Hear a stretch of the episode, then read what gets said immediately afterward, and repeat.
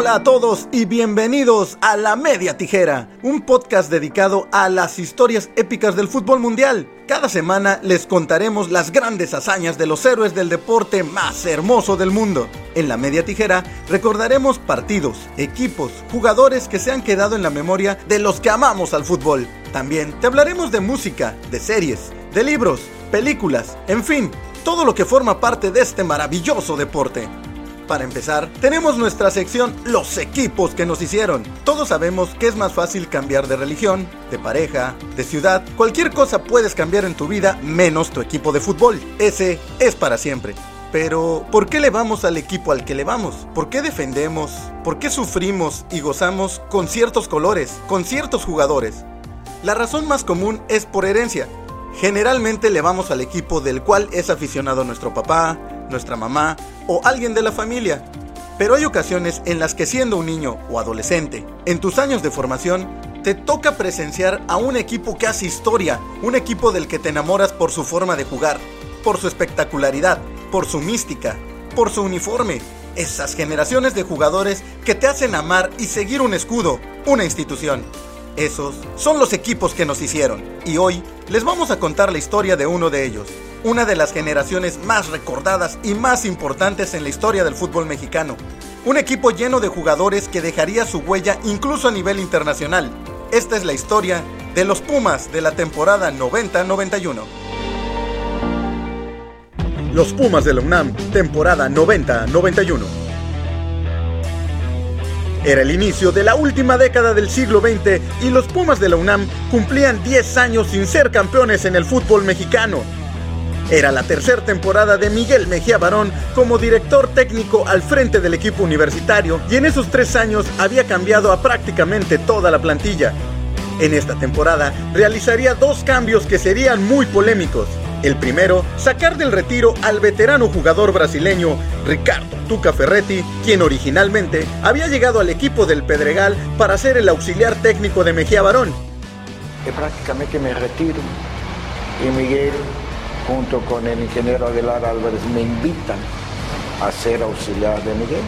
Me subo al avión y Miguel me dice, me da la gran noticia de que iba a volver a jugar. El segundo sería poner en la portería al jugador que había sido el máximo anotador de los universitarios con 14 goles el torneo anterior, Jorge Campos. Y fue una decisión importante que fue en contra de la directiva, pero como te digo, el apoyo bárbaro de, de un directivo que sabe respetar a su técnico otro me corre por desobedecer. Esta generación de los Pumas tenía en su mayoría jugadores jóvenes que habían surgido de las fuerzas básicas. Claudio Suárez, David Patiño, Alberto García Aspe, Juan de Dios Ramírez Perales, entre otros, eran complementados por jugadores extranjeros y mexicanos con gran experiencia como el chileno Juan Carlos Vera y el capitán de este equipo, el mundialista mexicano Miguel España. Este equipo se caracterizaba por la gran velocidad con la que tocaban el balón. Vera y Ferretti lanzaban largos pases al espacio que eran aprovechados por los veloces atacantes universitarios. Cuando estaban cerca del área, jugaban al primer toque y haciendo paredes para superar a los defensas. Eran un equipo espectacular con una gran dinámica en todas las zonas del campo y los números así lo demuestran. Sigue sin movimiento en el Azteca. Salida de Chávez, pelota que extiende. Puede tirar Torres Servín, tiro.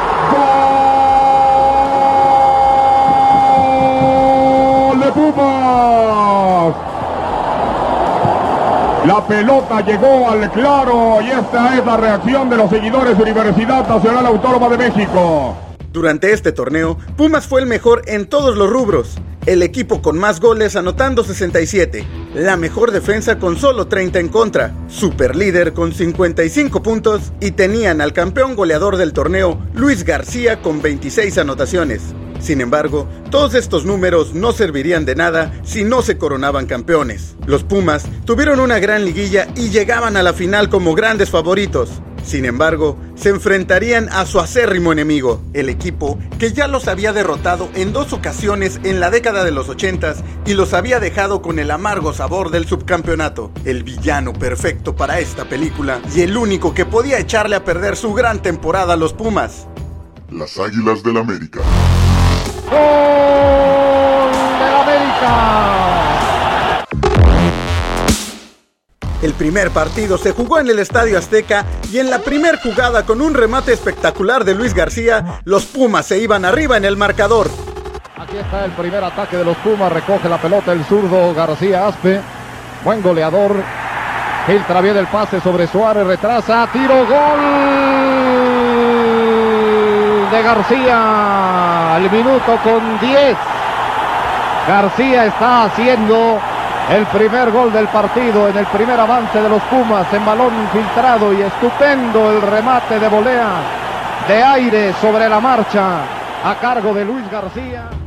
Parecía que por fin se quitarían la maldición de perder finales ante el América, pero a los pocos minutos el equipo de Televisa se fue con todo al frente y antes de que terminara el primer tiempo ya ganaban 3 a 1. Y el árbitro Silva Ahí está ya la orden de Bonifacio. Viene Santos. ¡Gol!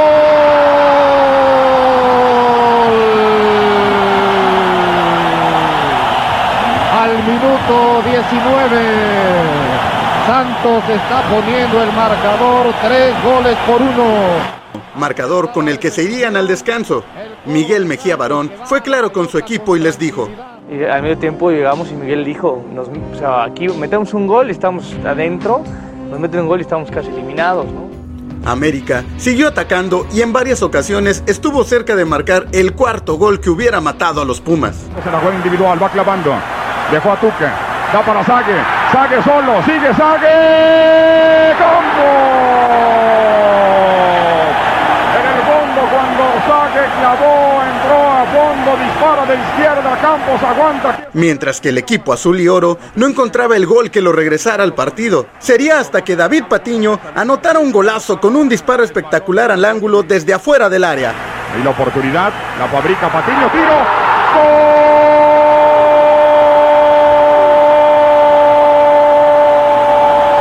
¡De gol! ¡De gol de Patiño!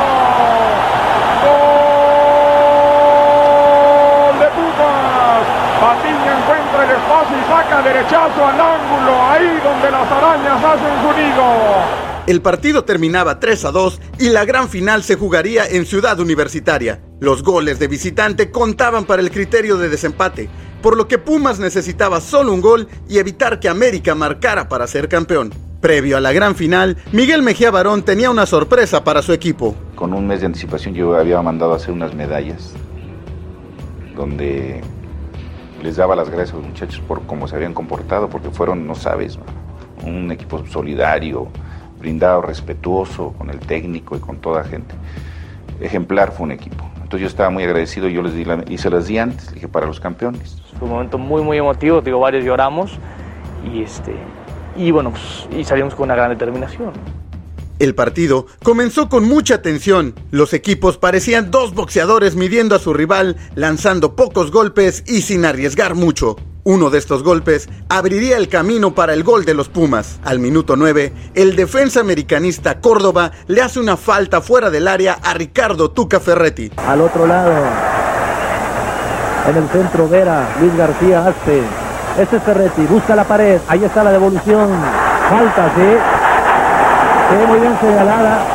Estaba muy cerca Brizo, la falta es sobre Tuca cuando va a buscar la devolución de la, de la pared. El Tuca se encargó de cobrar el tiro libre y mandó el balón al ángulo superior de la portería americanista. Atención, Ferretti le da con todo, también está Alberto García.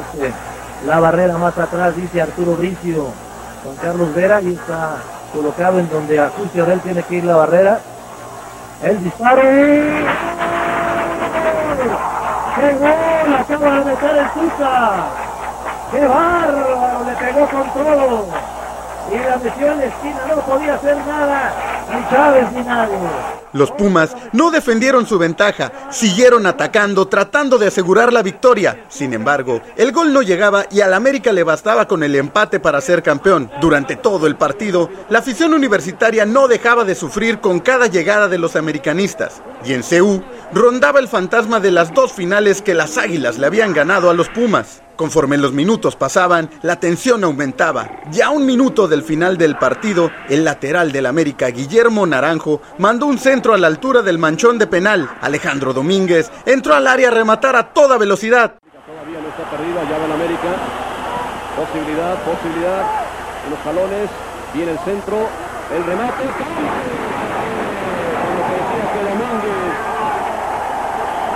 Que Domínguez conseguía ahí la jugada. Después de esta jugada, el árbitro silbó el final y los Pumas lograron su tercer campeonato de liga. Y ahora Juan Carlos Vera se le va el balón porque Campos lo mal. Pumas el campeonato. Pumas el campeonato. 1-0 merecidamente es campeón del fútbol mexicano. Y la euforia- Además de este título, esta generación ganó la Copa de Campeones de la CONCACAF y se convirtió en la base de la selección mexicana que llegó a la final de la Copa América de 1993 y participó en el Mundial de Estados Unidos 94. Ricardo Ferretti, Luis García, Jorge Campos, David Patiño, Claudio Suárez, Miguel Mejía Barón, Alberto García Aspe, todos miembros de esta generación, fueron figuras en otros equipos. Algunos incluso jugaron en el extranjero y hasta la fecha siguen formando parte fundamental del fútbol mexicano en diferentes facetas, como directivos, comentaristas o entrenadores. Y todo empezó con los Pumas campeones de la temporada 90-91. Un equipo de época, un equipo inolvidable, uno de los equipos que nos hicieron.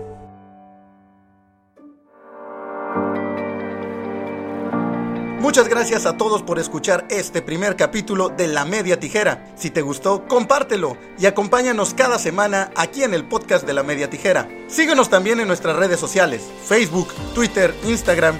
Suscríbete a nuestro canal de YouTube para que conozcas más historias épicas del mundo del fútbol. Déjanos tus comentarios y si te interesa conocer o quieres que hablemos de algún equipo o de alguna historia en particular, envíanos tus sugerencias. La Media Tijera es un podcast creado por todos y para todos. Nos vemos en la próxima.